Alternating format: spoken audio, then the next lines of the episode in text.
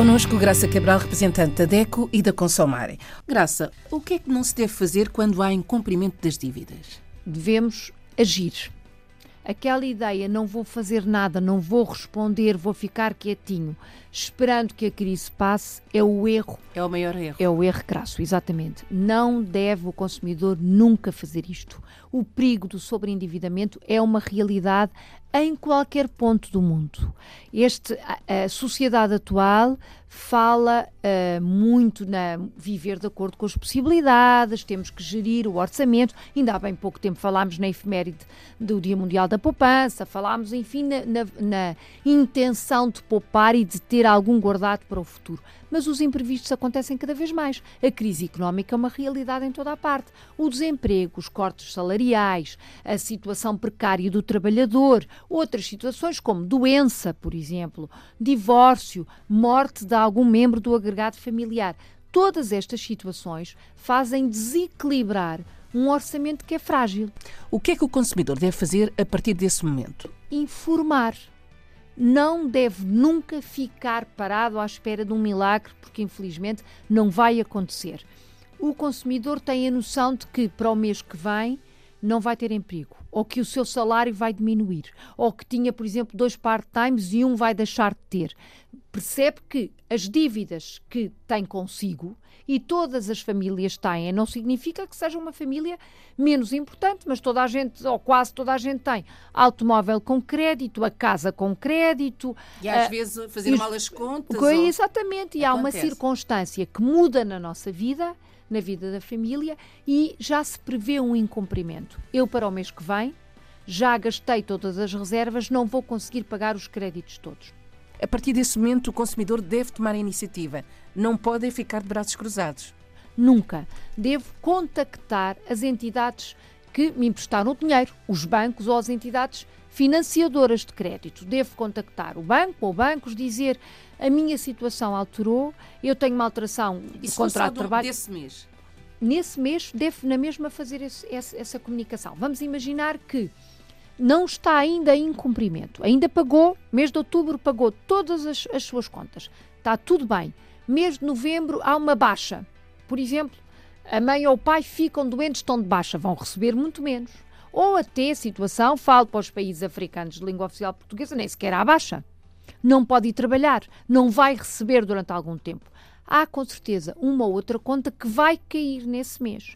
Deve de imediato contactar por exemplo, a empresa da eletricidade, o banco onde tem uh, as contas da casa, a empresa das águas, seja lá o que for, para dizer: atenção, há uma alteração, eu este mês não consigo pagar. E tentar renegociar as dívidas. Se é uma situação verdadeiramente passageira, com certeza vai conseguir avançar com aquela dívida mais um mês ou mais dois meses e depois repor a situação. E atenção, o outro lado, a entidade credora, o banco, a empresa de serviços públicos, a empresa que financiou o automóvel, são obrigados a ouvir o consumidor. Os contratos obrigam a que a outra parte ouça o consumidor para fazer uma alteração contratual. Sei, por exemplo, que a legislação em Cabo Verde mudou no que respeita aos contratos, às cláusulas jurais contratuais. E esta é uma das mudanças. Uma cláusula contratual é uma cláusula que permite que o consumidor e a outra parte mexam naquilo que foi estabelecido ao princípio. O consumidor tem um imprevisto, não consegue fazer face ao cumprimento daquilo que deve. Pode renegociar o alargamento da dívida, por exemplo, a casa foi contratada para 20 anos, pode puxar para 30, por exemplo. Claro que vai andar mais aquela década com as contas às costas, mas é uma solução. Pode pedir, por exemplo, o fracionamento ainda do valor, pode pedir uh, determinado tipo de isenção. E estou a falar já no fim da linha. Falar com a entidade pode pedir, por exemplo, o período de carência e tentar, durante um período, ter as dívidas suspensas e retomar mais tarde. Isto já no fim da linha.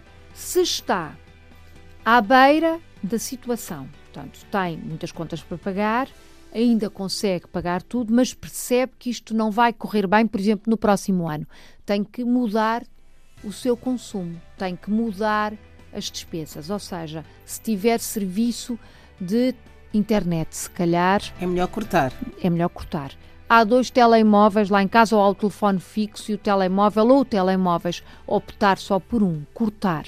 Estes excessos, atenção que isto Até implica... pode ser temporário. Era isso que eu ia dizer. Implica mudanças na vida das pessoas, no padrão de consumo, como é óbvio. É triste, é um passo atrás. Até em situação de conforto. Vamos imaginar que é uma casa que tem climatização, que tem ar-condicionado. É um passo atrás no seu conforto, como é óbvio. Mas é uma situação temporária. Isso é melhor do que ter os credores a bater à porta. Portanto, gerir de outra forma o seu orçamento familiar e tentar pelo menos por um período, modificar, cortar essas despesas, se faz muitas refeições fora, tentar fazer de outra forma, portanto, mudar o seu padrão de consumo.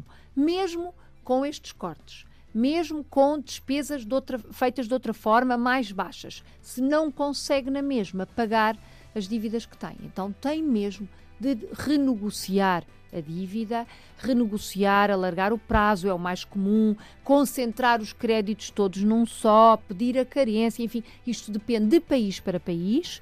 Uh, este cenário é muito o cenário uh, de Portugal e da maioria dos países europeus, mas em, em África, África é também diferente. acontece, mas também acontece. E falamos de famílias que estão muitas vezes à beira do precipício, até porque têm pouca informação.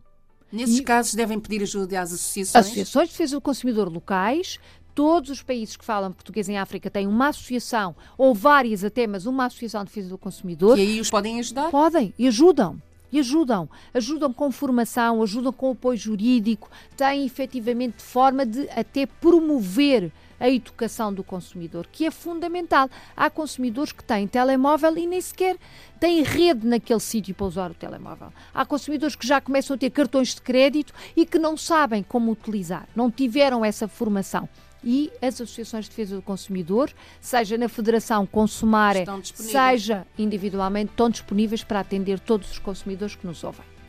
Neste caso, então, o melhor é, é ir buscar informação. Buscar informação. Mesmo antes, está verdadeiramente desesperado. Até já recebeu uma carta do banco, por exemplo não sabe como responder, não tem informação, não tem literacia. É normal, é normal, até porque a pessoa está mais fragilizada. Claro. Pagou sempre as suas dívidas, de repente tem esta situação, ninguém gosta, não sabe como fazer. Vá pedir ajuda. Ajudam-no a escrever uma carta, ajudam-no a saber o que deve dizer junto do banco.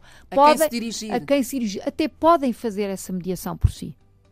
Portanto, aqui o consumidor não está sozinho, o direito à informação e o direito à representação existe em toda a parte. Olhe por si. O novo espaço dedicado aos direitos do consumidor em África e em Portugal. Coloque as suas dúvidas enviando o e-mail para o correio eletrónico olheporsi.rtp.pt e ouça as respostas na RDP África à segunda-feira, depois da uma da tarde. Olhe por si uma parceria RDP África, Associação DECO, com Isabel Flora e Graça Cabral.